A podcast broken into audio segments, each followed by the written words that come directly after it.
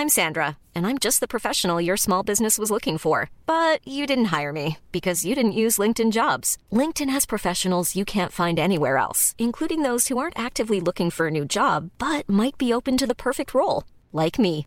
In a given month, over 70% of LinkedIn users don't visit other leading job sites. So if you're not looking on LinkedIn, you'll miss out on great candidates like Sandra. Start hiring professionals like a professional. Post your free job on linkedin.com/people today.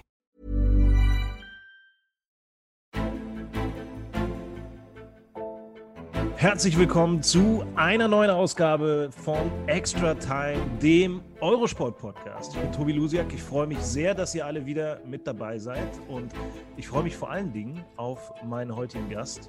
Jemand, der euch sicherlich sehr bekannt ist, wenn ihr in den letzten Wochen das Eurosport-Programm verfolgt habt. Und vor allen Dingen, wenn ihr euch ein bisschen mit Handball in Deutschland auskennt. Heute hier bei mir Pascal Hens. Pascal, grüß dich. Hallo, grüß dich. Wir müssen eine Sache, äh, glaube ich, direkt am Anfang klären, dann haben wir die auch von der Agenda. Pascal oder Pommes? Also eigentlich sagen fast alle Pommes und ich habe damit überhaupt gar kein Problem. Ähm, ganz selten höre ich meinen eigentlichen Namen eigentlich nur, wenn meine Familie mich anspricht. Gut, ich, ich gehöre nicht zur Familie, dann mache ich einfach Pommes. Du darfst Pommes sagen, genau. Okay, das ist ganz lieb von dir. ähm, ich glaube, dann, dann kennen, äh, kennen dich die Leute auch besser. Es gibt ja immer die Verknüpfung. Ne? Pommes ist doch der Große da, aus der Handballnationalmannschaft von damals. Ähm, wie, wie ist es eigentlich? Du wohnst in Hamburg. Wenn du durch die Stadt läufst, wie viele Leute erkennen dich eigentlich noch? Du bist ja eigentlich kaum zu übersehen.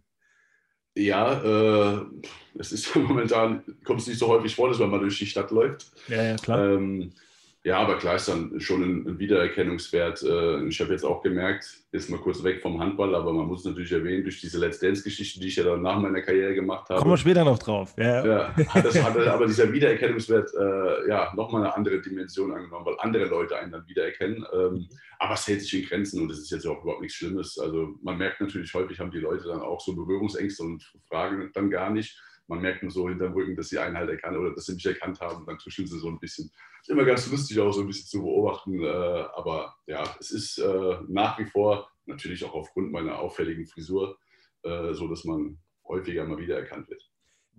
Müssen wir vielleicht kurz beschreiben. Ne? Du hast die immer noch die Frisur. Äh, in, ja. der Mitte, in der Mitte blond oben. Das ist noch die von genau. damals.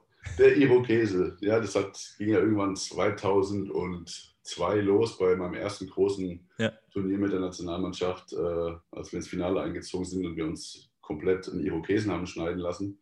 Ich habe ihn dann beibehalten, habe irgendwann Farbe da reingebracht, das wurde mein Markenzeichen und ich habe den bis heute noch nicht abgelegt. Ähm, ja, du hast es eben gesagt, das ist natürlich ein hoher Wiedererkennungswert und ja. der nutzt mir natürlich ab und zu auch mal was.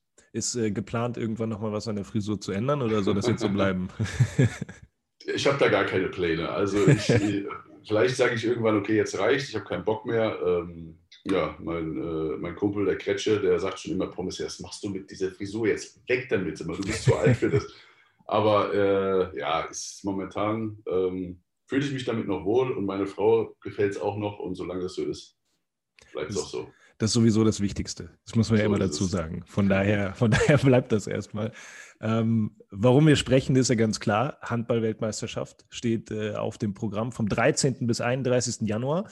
Ähm, könnt ihr auch äh, ausgewählte Spiele bei Eurosport sehen. Du bist unser Experte. Wir freuen uns sehr, dass du mit dabei bist. Was ja, erwartest du? Was erwartest du von dieser Aufgabe? Jetzt mal gar nicht sportlich, sondern ähm, wie, wie gehst du diese Aufgabe an? TV-Experte. Naja, für mich ist schon äh, Handball natürlich, äh, auch wenn ich jetzt ein paar andere Sachen im TV schon gemacht habe, aber Handball ist natürlich das, äh, meine Basis, wo ich herkomme und wo ich jetzt mhm. auch äh, mich gar nicht von verabschieden will. Und klar ist es immer schön, wenn ich dann auch die Möglichkeit bekomme, ähm, zum einen die Spiele zu sehen und dann aber auch darüber zu sprechen und so ein bisschen das Fachwissen vielleicht auch wiederzugeben. Das macht mir sehr, sehr viel Spaß. Ähm, jetzt auch beim Champions League Final vor mhm. hat es ja echt schon, schon super funktioniert, auch mit, mit Uwe Semrau zusammen und ähm, ja, ich, ich freue mich da auf die, auf die WM und dann auf die Olympischen Spiele, die dann äh, im Sommer ja auch noch kommen werden. Äh, hoffentlich. Hoff, hoffentlich. Hoffentlich. Ja. hoffentlich äh, ähm, ja, aber äh, ja, so immer dem Handball auch treu zu bleiben und darüber erzählen zu können und vielleicht so ein paar Anekdoten aus der Vergangenheit raushauen und ähm, das Spiel auch einfach den Leuten ein bisschen näher zu bringen. Es ist ja schon, also der Handball, ich weiß, die Handballer, die kennen sich darin aus, aber es gibt natürlich auch ab und zu mal Leute, die neu dazukommen. Und dann ist es schon ein Sport, der am Anfang nicht so einfach ist zu verstehen für einige. Und dann ist, glaube ich, ganz gut, wenn man einen, einen Experten da hat, der das versucht, den Leuten auch ein bisschen begreiflich zu machen, was da gerade äh, abgeht auf, auf, der Platte. Handball, es wirkt immer eigentlich so, ja, ist ja ganz einfach. Ne? Spielen dann äh, die Jungs gegeneinander, man wirft in das Tor. Aber ähm, ich sage dir ganz ehrlich, ich komme eigentlich aus dem Fußball.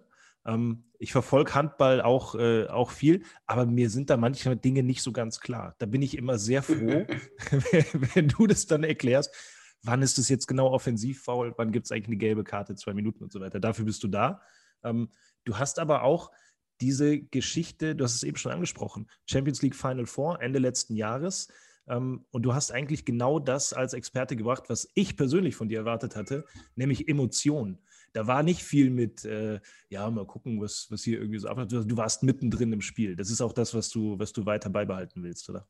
Das hat gar nichts mit Wollen oder so zu tun. Das ist bist du einfach so. Genau, was, was ich da jetzt gespielt hätte, sondern äh, also für mich ist das so, wenn ich ein Handballspiel sehe, dann äh, bin ich da, versetze ich mich da auch immer rein. Und äh, wenn ich dann noch da, währenddessen darüber spreche im Fernsehen, dann kommt das dann hoffentlich so, so rüber, wie du es jetzt auch gesagt hast.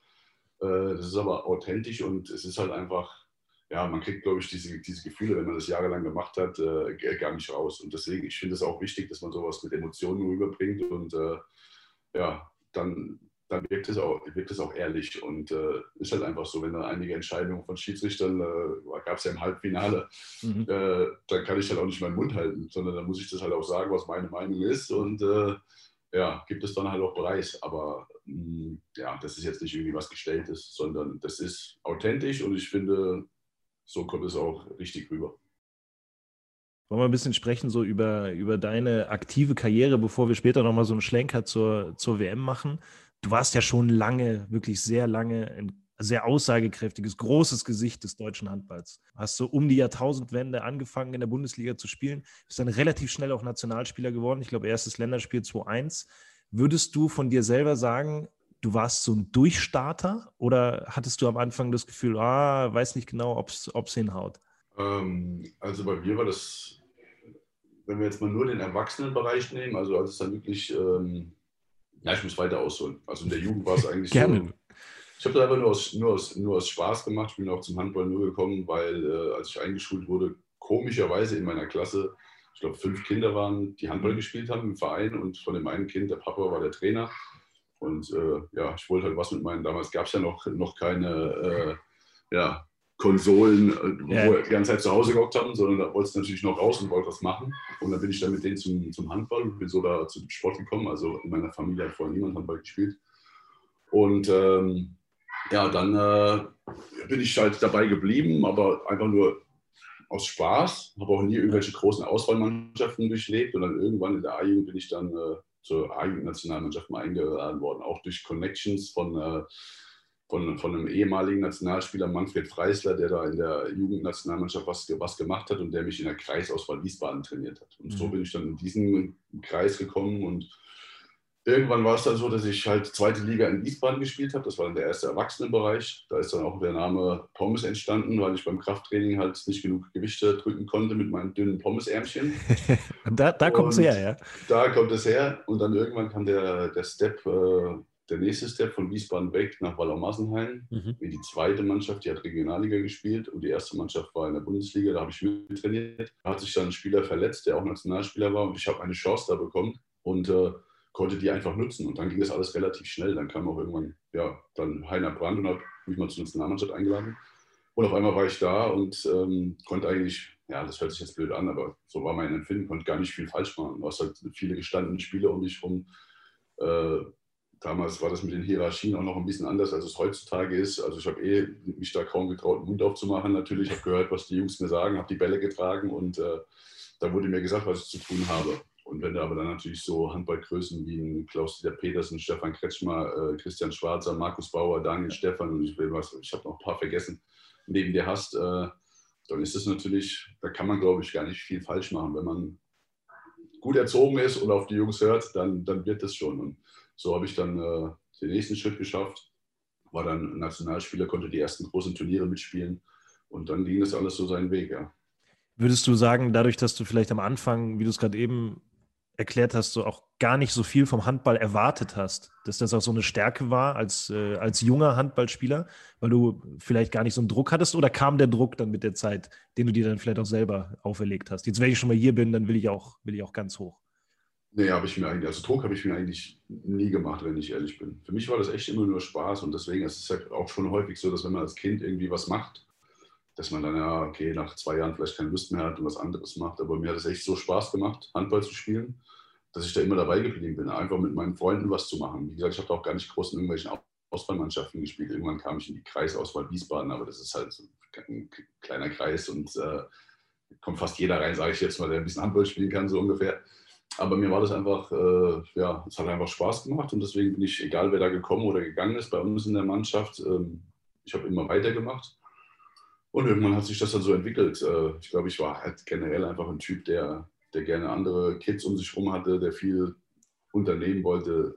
Auch typisch gewesen früher. Man hat ja nur einmal in der Woche Training gehabt. Das ist dann am Wochenende. Die Wochenenden habe ich auch, wenn ich kein Spiel hatte, immer in der Halle verbracht. Habe nur darauf gewartet, dass in den äh, weil da wird ja dann quasi in der Halle ist, ist immer Action, also immer Handballspiele, äh, ob es jetzt von unserem Verein war oder von dem anderen Verein, der auch in der Halle gespielt hat. Äh, bis dann da alle durch sind, hat immer gewartet, bis Halbzeit war. In der Halbzeit sind die Kinder auf die Platte ge gelaufen, haben zehn Minuten aufs Tor geschmissen und dann wieder gewartet, bis man wieder drauf konnte. So war das, sah das Wochenende halt häufig aus und äh, ich glaube, das zeigt schon die Begeisterung, die ich dann auch hatte für diesen Sport. Wenn du an deine ganz, an deine Anfangszeit zurückdenkst, als du dann junger Profi warst, so Jahrtausendwende, haben wir eben gesagt, ähm, was hat sich von damals bis heute geändert? Ich meine, das sind 20 Jahre. Das, äh, da wird sich auch in dem Sport und auch so, wie er dann ausgeübt wird, auch auf dem hohen Niveau, eine ganze Menge verschoben haben. Hast du irgendwas vor Augen, was, was so das Augenscheinlichste ist? Ja, äh, habe ich. Das ist alles gleich, gleichgestellter, professioneller noch, äh, als es damals war. Ich glaube, das ist auch, ja, ist so der, der Weg generell im Sport, auch, auch beim Fußball natürlich. Ich habe auch viele, viele Fußballjungs, die ich kenne von früher und klar durch die äh, Social Media Geschichten und so. Früher haben, haben, Fußballprofis auch öfter mal über die Stränge geschlagen, haben auch mal ein bisschen, bisschen was im Nachtleben gemacht, geht natürlich mittlerweile gar nicht mehr. Und was, was für, mich immer, für mich immer das Augenscheinlichste ist, ist, äh, dass leider so diese Hierarchien, die es früher gab, ähm, abgeschafft wurden. Also für mich war das früher immer wichtig. Ähm, mhm. Ich war ein junger Kerl, der junge Kerl musste was machen, man wurde von den Großen dafür mitgezogen, hatte dafür eben nicht so diese Verantwortung zu tragen und äh, das war gut und so konnte man quasi in diese, in diese Rolle dann auch irgendwann reinwachsen und irgendwann war man selbst der, der Ältere und der, der Verantwortung übernehmen musste und ähm, die anderen mussten die Bälle tragen das sind halt so Sachen, die habe ich im Verein so gelernt. Äh, ich habe mich früher nicht getraut, mich auf die Massagebank zu legen nach dem Training äh, als junger Kerl. Da wurde ich sofort äh, zur Seite gestoßen und gesagt, was willst du hier? Äh, die Alten müssen hier hin. Ist aber nicht schlimm, das ist eine Sache, die hat mir, ich, ich sehe es immer so, so ein bisschen mich auch miterzogen. Mhm. Ich glaube, da lernt man eben auch so ein bisschen diesen Respekt, den man vor Älteren haben sollte und diese, ja, dieses Respekti einander respektieren und ähm, das ist halt jetzt vielleicht nicht schlimm, aber die neue Art ist einfach anders. Man versucht mittlerweile immer alle gleichzustellen. Da gibt es keinen, äh, keinen großen Anführer und keinen, der jetzt neu dazukommt, sondern die, die in der Mannschaft sind, die sollen alle gleich sein. Flache Hierarchie, und, ne? Flache Hierarchie, wenn ja. überhaupt noch eine Hierarchie. Ähm, und das ist, glaube ich, so der, der, der neue Weg. Und äh, ich sage aber, ich bin sehr froh, dass ich bei dem alten Weg noch äh, groß geworden bin und, und das miterlebt habe, weil das für mich, glaube ich, immer auch sehr prägend war und äh, für mich jetzt auch im Nachhinein sehr wichtig diese Hierarchiegeschichte funktioniert ja natürlich auch nur, wenn Respekt da keine Einbahnstraße ist. Ne? Also wenn die Jungen immer den, den Älteren hinterherlaufen ähm, und, und da großen Respekt an den Tag legen. Es muss natürlich auch aus der Gegenrichtung kommen. Gab es, gab es denn von den älteren Spielern, du hast ja eben schon so ein paar aufgezählt, so jemanden, der gesagt hat, ach guck mal hier, ähm, der Pascal Hens ist da, ich sehe ich seh was in dem, ich nehme den so ein bisschen unter meine Fittiche. Gab es da so jemanden, der dich so mitgenommen hat? Äh, das gab es immer wieder mal. Jetzt natürlich jetzt nicht so, dass einer gesagt hat, du bleibst jetzt immer bei mir und ich mache das, aber man hat halt schon auch, ähm, wenn man sich als junger Kerl richtig verhält in diesen Hierarchien, dann wird man auch anerkannt. Dann sagen die Jungs auch, oder dann schützen, schützen die Jungs einen natürlich auch. Wenn man ein junger Kerl ist, der das, der das nicht richtig macht und der denkt, er wäre was anderes, dann wirst du von den Älteren halt auch nicht geschützt. Das ist wirklich so. Und deswegen hat eigentlich jeder wenn du dich richtig verhalten hast, hat dir jeder Respekt auch entgegengebracht. Und das ist natürlich auch so ein Gefühl, das hast du dann auch, äh, oder eine Wertschätzung, die du dir erarbeitet hast, einfach weil du dich in dem Moment richtig verhalten hast. Also das ist, das ist ja auch so eine Art Respekt, die man sich dann quasi erarbeitet. Also und dafür sind ja die Hierarchien da. Also wie gesagt, wenn du, wenn du das als Junge nicht gemacht hast, dann hast du aber nach zwei Wochen gemerkt, okay, irgendwas mache ich falsch. Also das ist, äh, das regelt sich dann auch alles in der Mannschaft selber. Und deswegen früher war es halt auch so, das ist mittlerweile vielleicht immer noch so, aber das, äh, als ich in die Nationalmannschaft kam, der Heiner Brandt, ähm, der hat seine drei, vier Leute gehabt, mit denen er viel kommuniziert hat, mit denen er alles klar gemacht hat, weil er wusste, die Mannschaft regelt das von alleine mhm. und untereinander. Und das ist halt ist so eine Sache, wie gesagt, da erlebt man dann oder durchlebt man Stufe für Stufe. Irgendwann redet der Bundestrainer dann auch mit dir. Irgendwann war ich Kapitän und Heiner hat mit mir äh, gesprochen. Erst dann, aber, erst als du Kapitän warst. Ja, hat schon vorher auch ab und zu mit mir gesprochen. Das sollte man jetzt nicht falsch verstehen. Nee, nee, also. Aber ähm, wie gesagt, das gehört halt alles dazu. Und äh, dass jetzt aber einer explizit auf mich abgestellt war, um, mich, um sich um, äh, um mich zu kümmern und so war das dann nicht. Du bist ja dann von, äh, von Wallau Massenheim, das waren so deine ersten zwei Profijahre, immer, immer verbessern, wenn ich irgendwie mit den Daten und so durcheinander komme. Aber ich glaube, mhm. zwei Jahre am Anfang Wallau Massenheim, was war so das, was du da mitgenommen hast? Der Trainer war Martin Schwalb, ist ja auch eine, ähm, eine Nummer im deutschen Handball. Was war das, was du von da mitgenommen hast für deinen weiteren Karriereweg? Ähm, ja, also ich bin 99 schon nach Wallau, habe dann aber erst in der zweiten Mannschaft gespielt mhm. und war der erste so ein bisschen mittrainiert äh, und bin 2003 dann von Wallau weg nach Hamburg. Und ja, stimmt schon, also Schwalbe als Trainer war schon einer, der, der gerade mir als junger Kerl äh, so dieses Unbekümmert, diese Unbekümmertheit ja, auch gegeben hat oder hat gesagt, du brauchst dir aber keine Gedanken machen. Wenn du auf der, auf der Platte bist, ich bin dein Trainer ich schicke dich auf die Platte, wenn ich dich drauf schicke, dann geh aufs Tor und wirf, das ist deine Stärke. Ähm, musst du immer, immer Richtung Tor gehen und wenn es nicht funktioniert, dann hole ich dich halt wieder raus. Und das ist ja. so dieses, also ich hatte halt echt das Gefühl, dass ich einfach nicht viel falsch machen kann. Bei der Nationalmannschaft später war es dann genau dasselbe. Ich meine, das war ja auch die Art und Weise, Handball zu spielen, warum ich dann in die Nationalmannschaft gekommen bin. Also wenn ich reinkam, dann bin ich halt draufgegangen. Schnörkellos, ne? Schnörkellos und äh, mutig Mhm. Und das ist halt auch das Wichtige, was man halt auch braucht beim Handball. Man muss natürlich, darf es natürlich nicht übertreiben, aber ähm, das lernt man dann ja auch irgendwann. Und äh, ja, wenn man eben das Gefühl bekommt, dass man eigentlich gar keine Fehler groß machen kann, dann hilft es einem natürlich schon oder mir hat es geholfen. Du bist dann später, wenn wir noch mal kurz in deiner, deiner Vereinskarriere bleiben, ähm, bist nach Hamburg gegangen und da sehr, sehr lange geblieben, bis äh, 2016. Ähm, woher kam dann diese Treue zu diesem Verein, vielleicht auch zu dieser Stadt, zu den, zu den Fans? Ich kann mir vorstellen, da gab es mit Sicherheit auch mal Angebote links und rechts, vielleicht irgendwie aus dem Ausland. Komm mal hier, mach mal so, ne? hier schönes Wetter. Wieso dann Hamburg so lange? Na gut, Hamburg, ähm, den Verein, der hat sich ja erst entwickelt. Also deswegen war es, ich bin 2003 hin, den gab es erst seit 2002. Der wurde aus Bad Schwartau, die sind dann umgezogen nach Hamburg in diese große Stadt und dann kam eben die Anfrage auch und für mich war das halt zum einen natürlich weit weg von zu Hause, klar.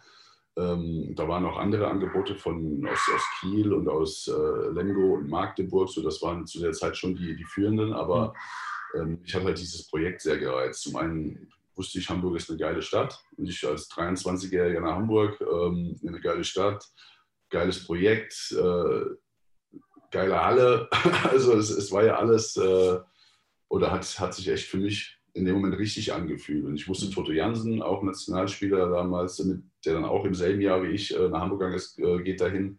Ich wusste, oder die beiden äh, Gilles-Brüder waren schon da, mhm. Franzosen. Und ich wusste, dass natürlich da das ein neues Projekt ist, das in Hamburg, wo bestimmt vieles möglich ist, was Neues aufgebaut werden soll. Und da wollte ich, für mich war das ein großer Anreiz, Teil dieses Ganzen zu sein. Und deswegen habe ich mich zu dem äh, entschlossen. Und ja, hat dann natürlich auch, auch ein bisschen gedauert, aber es wurde halt dann peu à peu und äh, mir hat es da immer super gefallen und äh, es hat einfach Bock gemacht und hat sich richtig angefühlt und deswegen bin ich dann auch so lange da geblieben. Und ich bin auch keiner, der von A nach B hüpfen will die ganze Zeit, sondern ich will schon irgendwas, wo ich mich dann auch heimisch fühle. Und wenn ich mich da gut fühle und es hat eine Menge Spaß gemacht und irgendwann kamen dann ja auch die, die Erfolge, dann äh, bleibt man natürlich auch du hast es eben schon gesagt, dann kamen die Erfolge, ne? Deutscher Meister, auch äh, DHB-Pokalsieger, ähm, Champions League-Sieger dann als, als großer Triumph ähm, der, der Vereinskarriere. Ähm, wurdest also belohnt dafür, dass du, dass du dem Verein die, die Treue so lange gehalten hast. Ähm, welchen Anteil hast du hat in deiner Wahrnehmung selbst an diesen Erfolgen des Vereins? Hast du so ein bisschen das Gefühl, du warst so das Gesicht des HSV in dieser, in dieser ganzen Zeit, in der es den Verein dann auch gab? Naja, von Anfang an natürlich nicht. Ähm, irgendwann wird man natürlich ein Teilgesicht des Ganzen. Also es waren ja einige Jungs, die sehr lange da waren. Also Tote Jansen war sehr lange da. Matti Flor ist ein Jahr später als ich gekommen. Der war auch bis zum Schluss jetzt da. Leider hatten wir 2016 die Insolvenz. Äh, Yogi Bitter kam 2007, der war auch dann bis zum Ende da. Äh, Hans Lindberg kam irgendwann. Also es waren wirklich so die Jungs, die da hingekommen sind, haben sich dann auch wohl da gefühlt. Also deswegen würde ich jetzt nicht sagen, äh, dass, dass, ich das Gesicht war. Aber klar, ähm, eins der Gesichter schon. Ich bin 2-3 hingekommen und war dann, was ja sehr selten vorkommt, 13 Jahre bei einem mhm. Verein und ich wäre ja auch nicht weggegangen, wenn dann nicht die Insolvenz gekommen wäre. Ähm, dann, das sind natürlich schon außergewöhnliche Zahlen. Also kommt nicht so häufig vor, dass jemand so lange bei einem Verein bleibt. Aber ich war definitiv nicht das einzige Gesicht. Also die Schiel-Brüder haben es jahrelang geprägt, äh, die dann irgendwann natürlich auch ihre Karrieren beendet haben und wieder in die Heimat gegangen sind. Ähm, aber auch, auch viele andere. Und äh, das ist auch gar nicht meine Ambition gewesen, da irgendwie das Gesicht vom HSV Handball zu sein.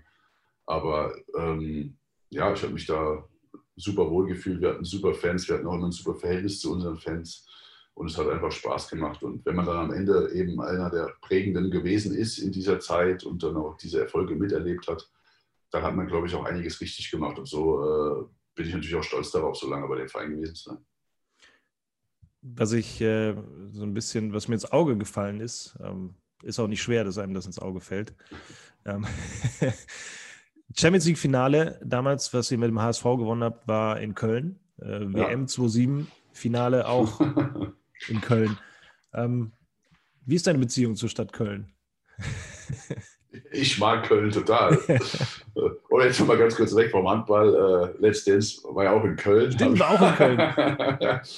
ähm, ja, ich mag Köln. Äh, zum einen, ich komme ja eigentlich aus der Mainzer Gegend. Mhm. Ähm, das heißt, wir sind ja auch, wir haben halt die Mainzer Fastnacht. In Köln gibt es Karneval, aber auch dieses Verkleiden und so ist auch was, was ich sehr mag. Ähm, äh, sportlich klar, also du sagst es ja selbst, WM-Finale 2-7 in der Köln Arena äh, vor so vielen Leuten gewonnen, 2013. Ich, ich habe auch mal äh, Champions League Final vor in Köln gespielt, was ich nicht gewonnen habe. Aber klar, man bleibt schon dann, äh, oder in einem, im Kopf bleiben dann schon die Erfolge. Und äh, klar, wenn man dann die Champions League 2013 auch in der Arena gewinnt. Ähm, also ich komme immer wieder sehr, sehr gerne in die jetzt Langstes Arena und äh, dann werden Erinnerungen sofort wach. Klar. Welche Erinnerung ist denn die, die dir zuerst in den Kopf kommt? Ist es das Champions League-Finale oder ist es das WM-Finale?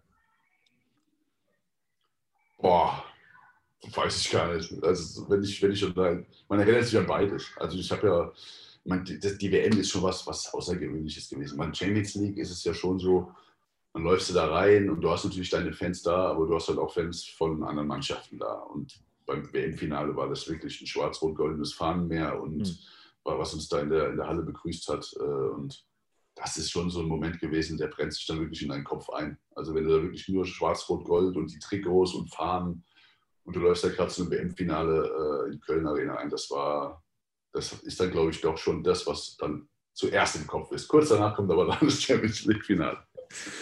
Ähm, diese, diese ganze Zeit bei der, bei der WM 2007, lass uns da mal so einen etwas größeren Schlenker hinmachen, weil es ja auch so das einschneidende ähm, der einschneidende Moment in deiner Karriere ist, würde ich jetzt mal sagen. Also wäre es zumindest aus meiner Sicht.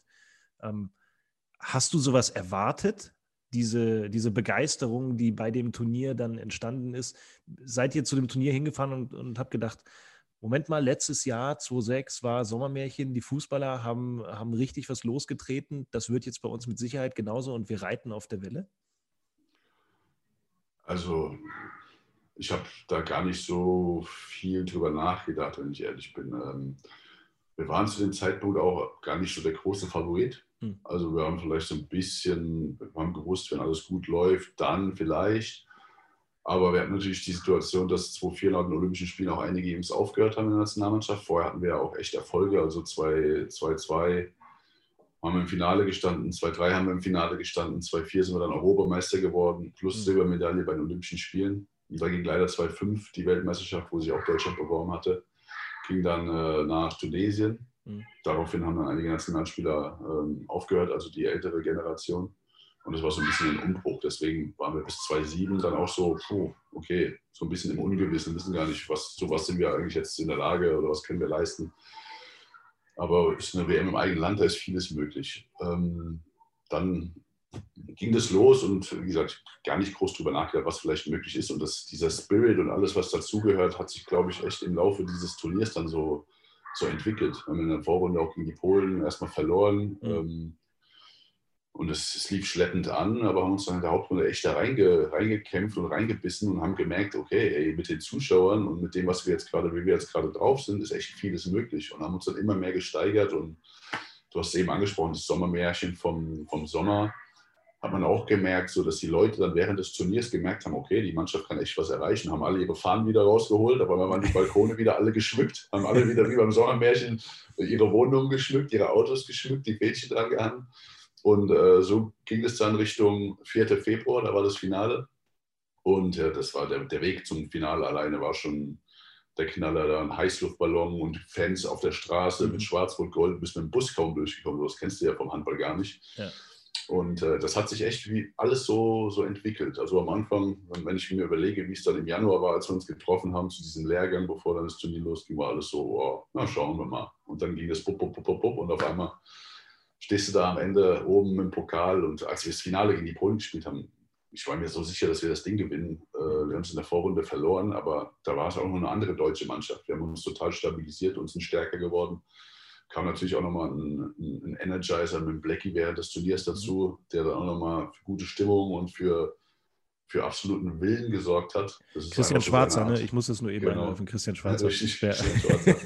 Die Handballfans werden es wissen, äh, die, die nicht so viel mit, mit Handball zu tun haben. Ähm, ja, er war ja auch einer, der eigentlich schon seine Karriere bei der Nationalmannschaft mhm. beendet hat und dann hat er nochmal ausgeholfen. Und ja, dann, das war nochmal so ein kleiner Push und das war dann fast, ja, ich will jetzt nicht sagen Selbstläufer, hm. weil waren natürlich schon einige krasse Spiele dann äh, im Viertelfinale Spanien und Halbfinale gegen Frankreich, gerade mit Verlängerung und Dramatik pur. Aber man hätte ein Drehbuch nicht besser schreiben können, als es dann wirklich äh, oder wie es dann abgelaufen ist. Und wir hatten ja auch unser Kamerateam und unser Fernsehteam dabei. Also daraus ist ja auch ein geiler Film entstanden mit Projekt Gold. Also noch ein hm. bisschen Werbung, wer ihn noch nicht gesehen hat. Projekt Gold gerne mal angucken. Ich, ich habe ihn sogar gesehen und es ist sehr gut. das ist schön. kann, ich, kann ich hier noch dazu sagen. War das diese, ähm, diese Ankunft von Christian Schwarzer, war das so der Moment, wo die Mannschaft dann auch gesagt hat, okay, das, das läuft jetzt hier, das, äh, wir machen das? Oder würdest du sagen, es, es gab vorher schon so eine Entwicklung, ähm, wo ihr gemerkt habt, das, das läuft uns rein? Ja, es war schon vorher auch, dass wir gesagt haben, okay, ähm, wir kommen jetzt ein bisschen besser rein. Aber Blackie ist halt auch einer, der hat direkt wir kannten ihn natürlich auch alle. Einige haben mit ihm schon gespielt, alle natürlich nicht, aber schon viele. Und wir wussten natürlich auch, dass er der Mannschaft nochmal eine gewisse Qualität und Erfahrung dazu bringt. Und äh, sowohl auf der Platte als aber auch ähm, ja, abseits des Spielfelds. Also stimmungsmäßig und er kann gut mit Heiner Brandt und er, er hat auch das, was wir vorhin schon mal kurz hatten, äh, jeder hat großen Respekt vor ihm und er respektiert aber auch jeden, der da äh, vielleicht als Junger dabei ist und, und versucht ihm einfach zu helfen und ihn besser zu machen. Und das ist einfach eine Stärke, die er hat und die uns dann auch noch, ähm, ja, ich weiß nicht, ob es der entscheidende Schub war, aber auch schon noch mal ein bisschen vorangebracht hat. Wenn du an das Turnier denkst, ähm, an welches Spiel denkst du, denkst du als erstes? Ich denke, viele würden sagen, oh, das Finale, das war dann schon was Außergewöhnliches, aber gibt es so ein Spiel, ähm, was du auch so als, als Wegmarke für das Turnier in, in deinem Kopf so abgespeichert hast? Vielleicht auch die Niederlage gegen die Polen am, am Anfang? Ja, also wenn du, wenn du natürlich als wegweisend was haben willst, dann äh, war es schon die Niederlage gegen die Polen und dann vielleicht auch die, die Pizza-Affäre mit der anschließenden Wutrede unseres Bundestrainers. Wir haben ja vor unserem Spiel gegen Island uns mal Pizza aufs Zimmer bestellt, weil wir das natürlich sehr gute Essen im Hotel, aber es ist halt trotzdem immer irgendwann mal was anderes. Ja. Äh, das kam natürlich nicht so gut beim Bundestrainer an, beziehungsweise hat er die Chance genutzt, um uns nochmal so ein bisschen äh, heiß zu machen, uns ein bisschen in die mhm. Verantwortung zu nehmen. Hat gut funktioniert. Äh, dann haben wir echt ein gutes Spiel gegen die Slowenen gemacht, haben das Ding gewonnen. Ähm, das war in der Hauptrunde und dann waren wir so, so drin. Äh, also es kann schon, das ist so eine Kombination vielleicht aus der Niederlage gegen, gegen die Polen, äh, diese Pizza-Affäre. und aber das erste Spiel, was mir eigentlich in den Kopf kommt, das ist das Halbfinale gegen Frankreich. Mhm. Aber das war dann nicht mehr wegweisend, weil da war, es war schon das Halbfinale, dann kam nur noch das Finale. Aber das war natürlich ein knaller Spiel äh, mit Verlängerung und mit absoluter Dramatik am Ende. Du warst ja in dieser Mannschaft ähm, auch, wie du es wie in deiner ganzen Karriere eigentlich immer warst, immer ein sehr auffälliger Typ. Ne? Du warst dann so ein bisschen so auch im Boulevard, so gucke hier, der, der Verrückte äh, da mit seinem Iro und so weiter.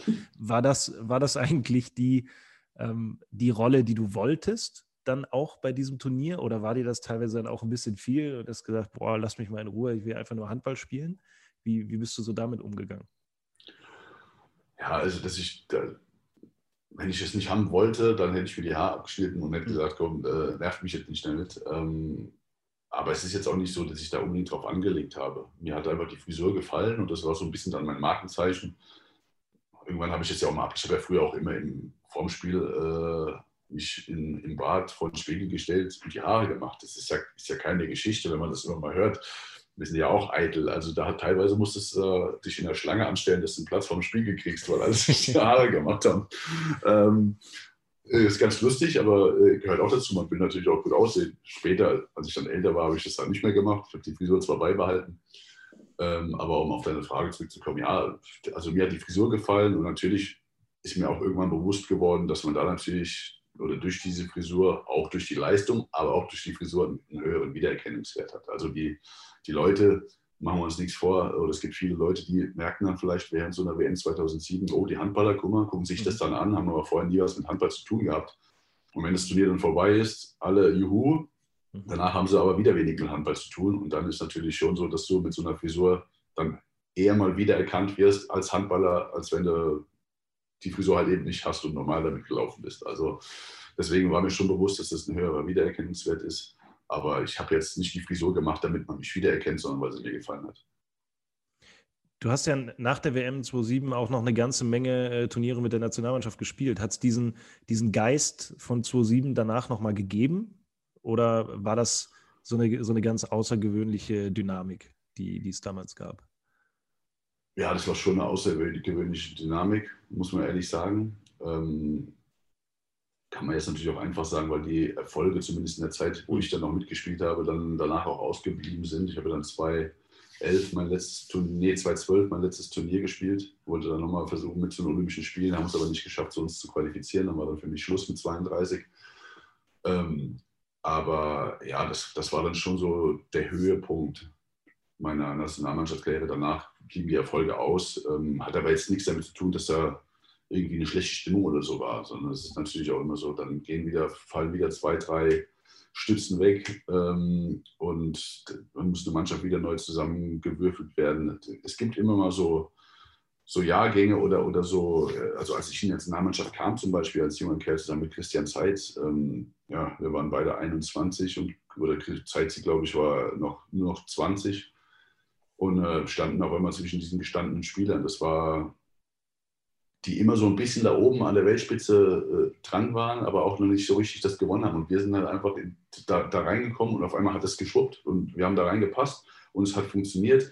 Die Jungs, die schon länger da waren, die waren genau äh, in dem Alter, dass wir uns richtig führen konnten und wir hatten auf einmal, wie gesagt, 2002 sind wir äh, Vize-Europameister geworden, 2003 Vize-Weltmeister geworden, 2004 Europameister geworden und 2004 ähm, Silbermedaille bei den Olympischen Spielen. Das waren einfach so zwei, drei Jahre. Da hat einfach diese Generation hat einfach super gepasst.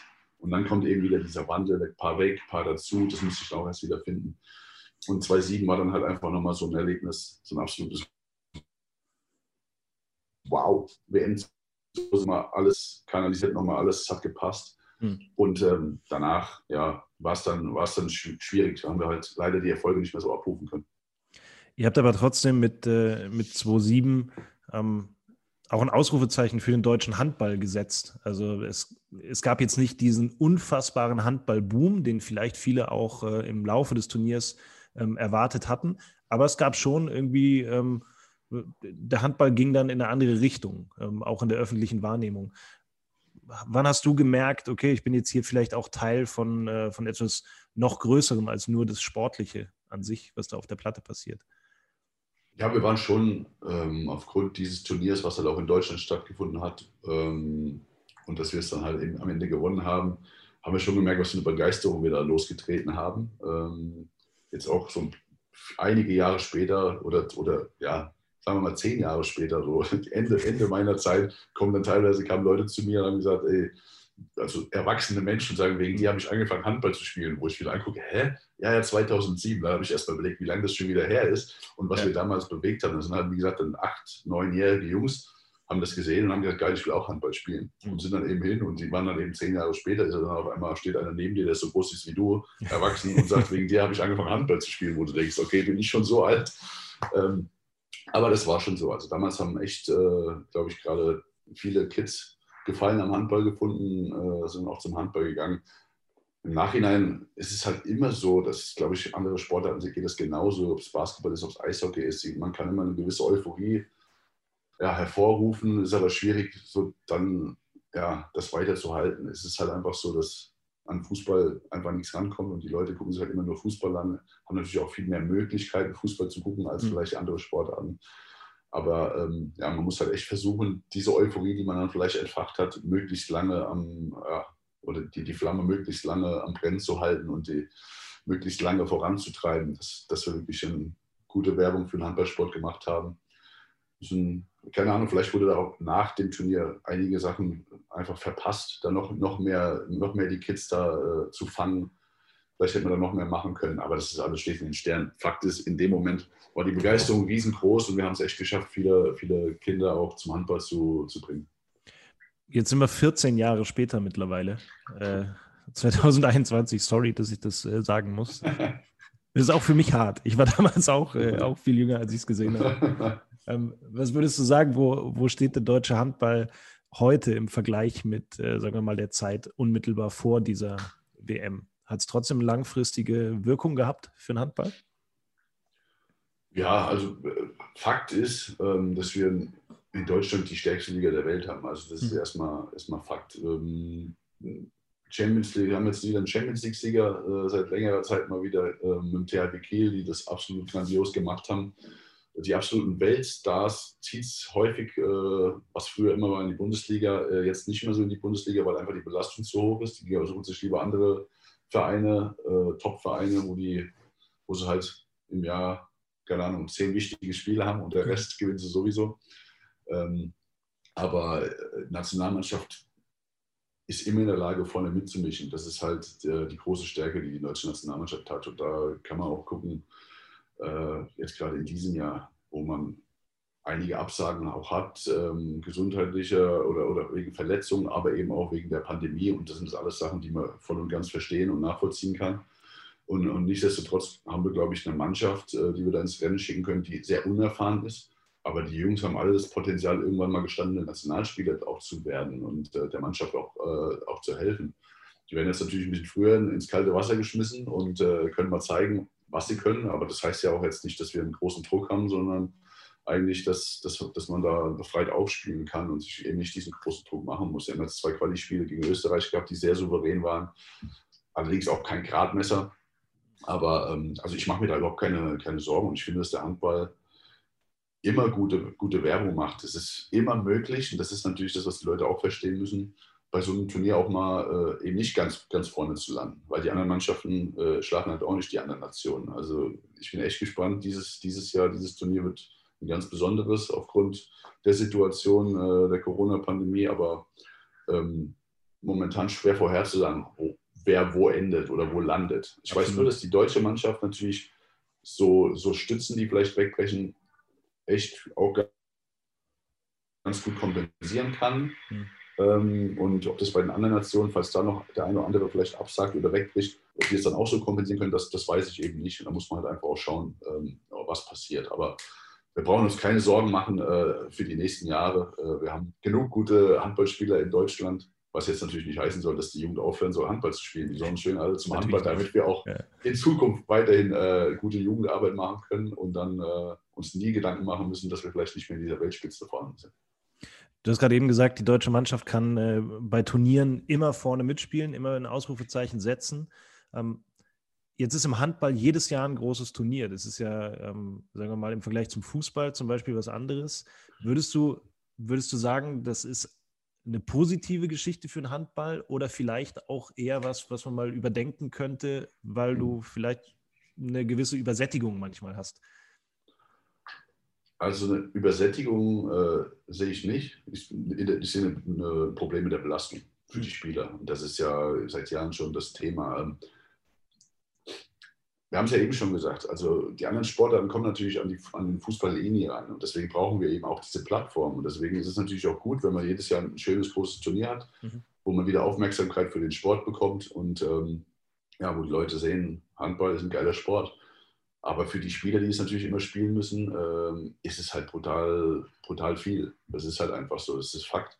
Und in diesem Jahr jetzt äh, mit der verschobenen, äh, den verschobenen Olympischen Spielen, die da jetzt im Sommer noch kommen, mit der Pandemie, die jetzt äh, da herrscht, wo einige Spiele schon abgesagt wurden, wo was jetzt alles dann noch gespielt werden muss in 2021, plus das Turnier, plus dann ist ja 2022 dann schon wieder ein Turnier. Also es ist einfach ein Mammutprogramm für die Spieler. Ähm, ja. Ich, ich, persönlich habe immer super gerne gespielt, habe mich gefreut, weil dann wusste ich, wenn ich viele Spiele habe, muss ich weniger trainieren. Ähm, und dann, ich messe mich ja lieber in, in einem Wettkampf mit, mit anderen Mannschaften, macht mir mehr Bock. Ähm, aber du hast natürlich nochmal eine andere Belastung äh, als im Training, was man ein bisschen steuern kann und dadurch natürlich auch höhere Verletzungsprobleme ja, in den Vereinen und ein höheres Verletzungsrisiko für die Spieler. Und deswegen ist, glaube ich, auch jetzt vor dem Turnier wieder sitzen die Vereine oder die, die Verantwortlichen der Vereine zu Hause und denken sich, oh, bitte verletzt sich da keiner und hoffentlich bleiben sie alle gesund. Es ist halt, man guckt immer so mit, ja, mit zwei Augen darauf. Handball jeder, jedes Handballspiel, das im Fernsehen zu sehen ist oder das in der Öffentlichkeit ist oder jedes große. Turnier hilft dem Handball natürlich. Aber die, für die Spieler ist es eine sehr, sehr hohe Belastung.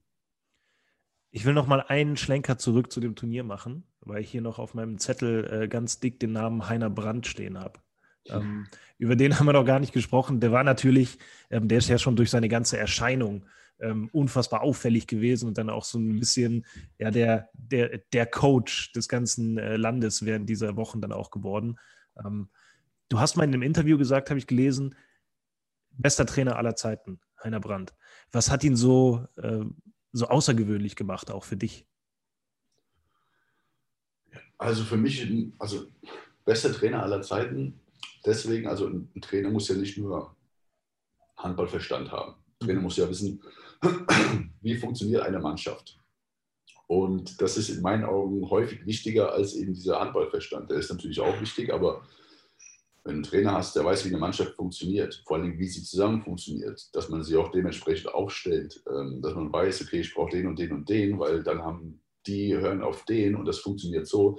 Das sind Sachen, die gehören halt alle dazu und so kann sich eine Mannschaft auch so ein bisschen selbst regeln. Er hat natürlich ganz klar, er war ein überragender Abwehrspieler früher. Der mhm. weiß ganz genau, wie, wie das funktioniert und hat da auch seine absolute Fachkompetenz auch immer in der Nationalmannschaft uns, uns äh, vermittelt. Wusste dann aber gleichzeitig auch, was die Angriff, An Angriffskonzeption angeht, hatte er auch sein, seine Vorstellung, hat aber nicht das äh, blind durchgedrückt, sondern hat sich eben die älteren Spieler geholt, seine Mittelmänner, Markus Bauer und Daniel Stephan, äh, alle, die da, Christian Schwarzer, die sich da gut auskennen und hat mit denen halt gesprochen und hat überlegt, wie könnte man das am besten das machen, das machen. Und das ist, glaube ich, auch eine Stärke eines Trainers, dass er halt einfach nicht, nicht blind alles selbst entscheiden will, sondern dass er weiß, wie funktioniert die Mannschaft, was sind die Stärken hier, was sind die Stärken hier. Hier muss ich mit die mit ins Boot holen, damit eine Mannschaft funktioniert. Und da dieses Gesamtpaket, das war einfach, ähm, einfach top. Und ähm, deswegen habe ich das gesagt, dass er wirklich ja, einfach ein, ein, absolut geiler Trainer war, auch wenn er zu Beginn gar nicht so viel mit mir gesprochen hat. Was, was mir immer in Erinnerung bleibt, ähm, sind, und das finde ich am Handball wirklich super, ähm, diese Geschichten. Es ist eine Auszeit. Ähm, die Mannschaft findet sich zusammen in einer Ecke des, äh, des Spielfelds und ähm, da wird das Mikro reingehalten und du kannst hören, was da gesagt wird. Ähm, jetzt hattet ihr immer in der Zeit von Heiner Brandt, ich weiß nicht, ob das immer noch äh, jetzt bei den anderen Trainern auch so war, aber ihr hattet gewisse Codenamen für die Spielzüge, die dann angesagt wurden. Jetzt, wo ich dich mal hier habe, kannst du mir sagen, was äh, Dortmund 1, Dortmund 2, Polen 1, Polen 2 und solche Geschichten, was das ist? War das immer der gleiche Spielzug oder habt ihr da euch irgendwas ausgedacht, um den Gegner zu verwirren? Nee, das war immer der gleiche Spielzug. Ähm, ich könnte jetzt natürlich irgendwas erzählen, ich muss aber gestehen, dass ich jetzt nicht mehr weiß, was, was Dortmund 1 und Dortmund 2, das irgendwann habe ich, ich bin ja schon ein paar Jahre raus auch. äh, selbst wenn ich es dir erklären wollte, wäre es jetzt zu kompliziert, da bräuchte ich eine, äh, eine Tafel für. Okay, ja gut. Aber, aber wir, hatten, wir, hatten, wir hatten echt, so man, man entwickelt natürlich für jeden Gegner so seine Spielzüge. Mhm. Oder was heißt für jeden Gegner? Für eine offensive Abwehr, für eine defensive Abwehr, für eine 5-1, für, für all die Varianten, die es da gibt. Und dann natürlich auch nochmal, was funktioniert gegen die 3-2-1 und was funktioniert gegen die 3-2-1, weil die mhm. vielleicht so denken und so denken. Und da kommt natürlich immer wieder was dazu. Irgendwann hatten wir wirklich ein Konzeptionsbuch, da waren gefühlt, keine Ahnung, da waren 50 Spielzüge drin. Ungefähr. Und dann muss man halt immer gucken vor dem Spiel, wenn man sich vorbereitet, was braucht man gegen die Mannschaft, was braucht man gegen die. Aber wir als Spieler hatten schon viele im Kopf. Ist ja fast wie, wie beim American Football, ne? wo, der, äh, wo der Quarterback Playbook. am Anfang der Saison erstmal das Playbook auswendig lernen muss. Ja, krass. Ähnlich, ja. Also wir haben wirklich dann, dann viele Spielzüge. Ähm, aber es ist auch echt gut. Also normal hätte ich mir das mal alles behalten sollen und dann hätte ich jetzt auch sagen können, was dort ist. ähm, lassen wir die, die WM jetzt, jetzt so langsam hinter uns. Ähm, ihr bekommt dann äh, den Pokal es ist eine riesige Euphorie und ähm, dann wird auch die ein, zwei Wochen danach, werdet ihr praktisch auf Händen durchs Land getragen. Mhm. Ihr kriegt irgendwie ein silbernes Lorbeerblatt und äh, solche Geschichten. Was haben dir diese ganzen Sachen, die dann im Nachhinein da noch hinten dran hängen, was haben die dir persönlich auch bedeutet? Und wie bist du damit umgegangen? Ja, ist schon geil, wenn man mal so zwei Wochen der Held der Nation ist oder einer der Helden der Nation ähm, und überall gefeiert wird. Äh, ja, wie du schon sagst, wir waren dann bei TV Total mit ein paar Leuten der Mannschaft. Ja. Äh, haben das Lorbeerblatt bekommen, waren beim Skispringen irgendwo. Aber Fakt ist auch, dass wir, glaube ich, sechs Tage nach dem Finale schon wieder ein Bundesligaspiel hatten. Ich mag also übrigens die Reihenfolge, in der du das aufzählst. Äh, ja. Erst TV Total und dann das Lorbeerblatt. Entschuldigung. Ja, ähm, ja, aber es, wir wollten das natürlich auch genießen und mitnehmen, aber gleichzeitig gab es natürlich auch wieder die Vereine, die gesagt haben, äh, jetzt ist mal gut, weil wir spielen halt wieder. Wir haben auch, ich glaube, relativ schnell wieder ein absolutes Topspiel mit dem HSV gegen THW Kiel gehabt. Mhm. Ähm, deswegen ja, haben versucht, es zu genießen, mussten aber relativ schnell auch wieder in den Alltag zurück. Du hast dann äh, deine Karriere, da haben wir eben schon mal, äh, schon mal drüber gesprochen, bis 2017 hast du noch weiter gespielt, am Ende auch noch mal, noch mal kurz in Dänemark. Ähm, dann war deine Karriere vorbei und dann hattest du genau welche Überlegung im Kopf? Was mache ich jetzt? mache ich jetzt erstmal zwei, drei Jahre Sabbatical? Hast du ganz offensichtlich nicht gemacht. Was, wie, wie kommt man dann aus so einer Karriere raus und was, äh, was hast du dir persönlich überlegt, wie, wie das jetzt weitergeht für dich? Also ich bewundere immer die Leute, die schon während dieser Sportzeit oder auch gegen Ende der Sportzeit wissen, was sie danach machen wollen. Bei mir war es einfach nicht so ähm, obwohl mein Berater, äh, den ich damals hatte, mir immer gesagt hat, schon fünf Jahre vorher, du musst dir langsam mal Gedanken machen, was wird danach. Aber für mich war immer so einfach HSV, da bin ich immer gewesen, das ist mein Verein. Ich will, wenn ich irgendwann nicht mehr spiele, dem Verein auch treu bleiben, da irgendwie was machen und irgendwie helfen. Dann hatten wir halt leider 2016, als 36 war diese Insolvenz und den Verein gab es aber immer nicht mehr. Dann bin ich nach Dänemark drei Monate, war ich nochmal ein Jahr in, in Balingen. Ähm, und dann war es aber auch vorbei und puh, so richtig wusste ich trotzdem nicht, was ich jetzt machen soll. Ähm, ich wusste aber, dass diese TV-Geschichten, die wir dann auch schon während der Handballzeit ja ab und zu mal eine Anfrage da war, eben auch aufgrund des Wiedererkennungswertes ähm, und der Erfolge, die man dann auch hatte mit der Nationalmannschaft, dass das Sachen sind, die mir Spaß machen. Und da kam dann relativ schnell nach Karriereende die Anfrage eben für so ein TV-Format Ewige Helden, mhm. das, das da äh, bei Vox lief, ähm, wo ehemalige Sportler äh, sich in verschiedenen Wettkämpfen äh, betteln und äh, es gibt so einen Karriererückblick eines, eines jeden, der dann da mitmacht. Und das mhm. war ein total geiles Format und hat total Spaß gemacht. Und das war für mich so ein bisschen der, der Einstieg in diese, in diese TV-Szene. Ähm, dann kamen noch andere TV-Formate, die dann mal angefragt haben. Dann kam irgendwann Let's Dance, wo ich auch vorher gesagt habe, also Let's Dance, wollte mich veräppeln oder da mache ich im Leben nicht mit. Also zum einen was glaube ich auch normal ist, der erste Gedanke, wird meine Frau mir den Kopf abhauen, wenn ich da mit irgendeiner mhm. äh, professionellen Tänzerin äh, auf einmal einen Salsa und einen Tango tanze. Äh, und zum anderen, also die Handball-Community lacht mich doch aus. Das war so mein erster Gedanke, kann ich nicht machen.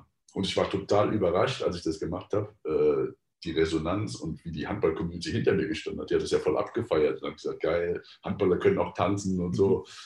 Einige groß, größere Menschen ähm, haben natürlich dann auch tanzen müssen. Äh, war ich dann natürlich auch schuld dran, weil die Frauen gesagt haben, guck, der kann das auch. Mhm. Also das ist ganz lustig. Aber so kam halt immer mal ein paar TV-Geschichten und so bin ich jetzt in dieser Schiene gelandet. Und dem Handball kann ich trotzdem immer treu sein, eben als mit diesen Expertenjobs und ähm, ja, macht halt einfach viel Spaß bei Sky, jetzt bei Eurosport und man, man kommt trotzdem in die Arenen, hat noch Kontakt zu den Jungs, die da jetzt spielen und kann halt über den Sport reden und das ist so das, was ich momentan mache. Ja. Du hast dich in deiner Instagram-Story äh, oder in deiner Instagram-Bio auch als Tänzer aufgeführt. Ich will, ich will das nur noch einmal kurz äh, hier auch für die, für die Zuhörer sagen. Da steht Tänzer. Ja? Da ist zwar so ein, äh, so ein Emoji dahinter, das lacht, aber ähm, wie groß sind die Ambitionen noch in diese Richtung? Also, Let's Dance, du hast ja dann nicht nur mitgemacht, sondern du hast es ja auch noch gewonnen. Ja. Und dann hast ich du. Glaub, ja, dann hast du auch noch Lambis Tanz-Battle gewonnen oder Lambis Tanzduell. Ja, aber das war nur, das war nur eins gegen eins gegen Ingolf Lück. Da, aber auch das genau, da waren wir in Neuseeland und mussten äh, diesen Hacker-Tanz lernen. Also war auch okay. sehr, sehr interessant. Und also ist auch wichtig, dass du sagst, dass dieser Smiley noch hinter dem Tänzer ja. ist. Ja? Deswegen, das ist schon natürlich nach Let's Dance, als ich das gewonnen habe.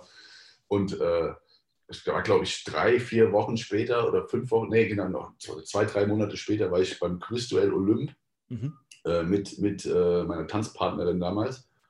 Und da habe ich eine Fernsehzeitung gesehen, in der wurde, wurde ich dann angekündigt, äh, also wer, wurde angekündigt, wer als Gast da ist. Und dann stand da ähm, Ekaterina Leonova und Profitänzer Pascal Lenz. da musste ich mich natürlich kaputt lachen, weil äh, in der Zeit nach Let's waren natürlich, ähm, kamen viele Tanzfans, die mich dann auch kannten und mhm. der Wiedererkennungswert war nicht, wieder, nicht nur wegen Handball, sondern auch wegen dem Tanzen. Also viele haben mich dann echt auf Let's Dance angesprochen. Und mittlerweile bin ich echt froh, wenn die Leute mich ansprechen und ich warte dann immer kurz, ob sie mich jetzt vom Handball oder von Let's Dance kennen. Da bin ich immer froh, wenn sie, wenn sie sagen vom Handball. Aber äh, ja, stimmt so. Aber die Ambitionen zum, zum Tanzen, also das waren drei, drei absolute äh, Vorbereitungsmonate, sage ich jetzt mal. So wie du normalerweise Handballvorbereitung hast, so kaputt war ich bei diesen drei Monaten Let's mhm. Dance. Es ging ja von März bis Juni. Äh, absolutes Hardcore-Programm, acht bis zehn Stunden Training am Tag plus die Shows. Ich habe 10 Kilo abgenommen und, äh, und danach war dann aber auch erstmal gut. Werden ganz andere Muskelgruppen wahrscheinlich äh, benutzt. also im Vergleich Definitiv. zum Handball. Also ich weiß gar nicht, warum ich da so viel abgenommen habe, wenn ich ehrlich bin. Weil es von der Anstrengung beim Handball rennst du, rennst du, rennst du, da tanzt du ja und musst halt, musst deinen Körper einfach immer, du, hast, du spannst immer deinen Körper irgendwie an und musst in die Haltung und musst dich stark gerade hinstellen. Und ähm, ich habe einfach auch so wenig gegessen, weil der Kopf so viel gearbeitet hat, weil man halt immer eine neue Choreografie lernen muss. Also das war total interessant mal zu sehen. Aber du hast schon recht, der Körper lernt ganz andere Muskeln äh, noch kennen oder mein Kopf lernt andere Muskeln kennen und ja, mein, mein Körper war sehr, sehr müde. Wahrscheinlich auch ein bisschen Angstschweiß. auch das. Vor, auch vor das. der ersten Sendung dann irgendwann. Wie viel, wie viel ist denn geblieben? Also inwiefern profitiert denn äh, deine Frau jetzt auch davon, dass du jetzt Profitänzer bist? 0,0. 0,0. ähm, also ich, es ist wirklich so, äh, das, man denkt ja dann immer, und das soll jetzt auch gar nicht falsch klingen, dass ich jetzt ein riesen toller Tänzer bin. Natürlich bin ich ein toller Tänzer, ja klar. Selbstverständlich. Aber wenn ich jetzt zum Beispiel tanzen müsste mit irgendjemandem, dann könnte ich das nicht. Das ist Let's Dance ist natürlich du musst eine Choreografie zu einer Musik lernen und dann eben diesen Tanz äh, machen. Und dann nach fünf Tagen Training und eine Show tanzen, musst du quasi dafür sorgen, dass schnell wieder aus deinem Kopf raus, weil du lernst eine neue Choreografie zu einem anderen Tanz, zu einem anderen Lied. Und dann nach fünf Tagen wieder raus und dann wieder das Neue. Also das ist halt wirklich auch das Anstrengende. Und wenn ich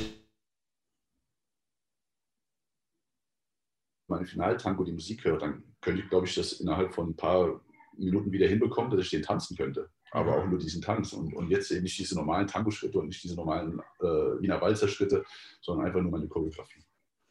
Wir werden das bei der, bei der Handball-WM nochmal einfordern. Dass du, ja, ist klar.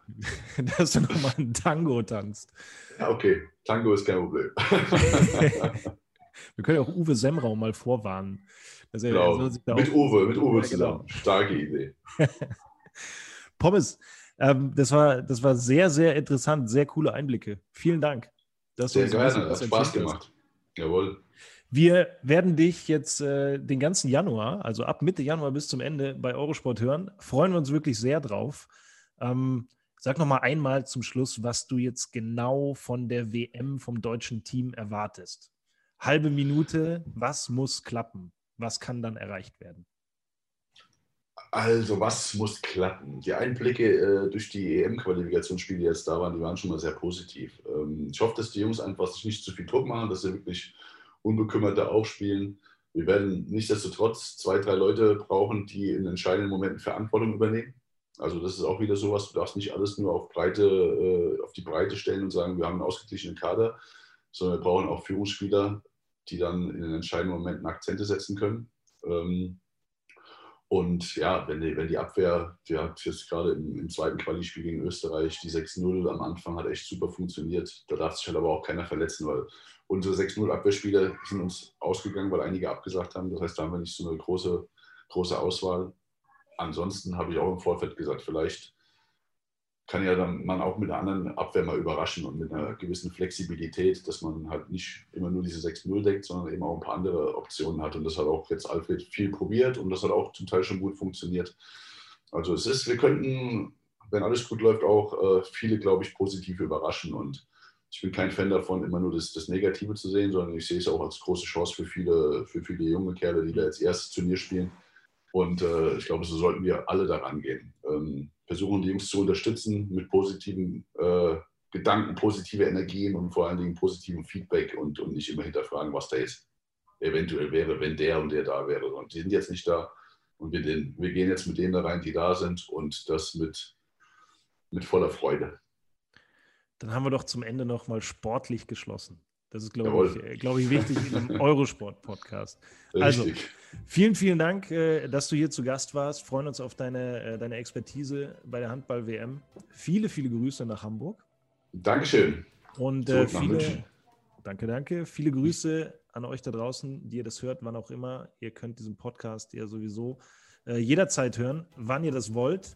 Ähm, Extra Time. Abonnieren, bewerten, empfehlen sehr, sehr gerne. Wir haben sehr, sehr viele Folgen hier online, wo ihr eine ganze Menge interessante Gäste euch anhören könnt. Das war's von mir. Danke, Pommes. Und äh, wir hören uns alle bald wieder. Macht's gut. Ciao, ciao.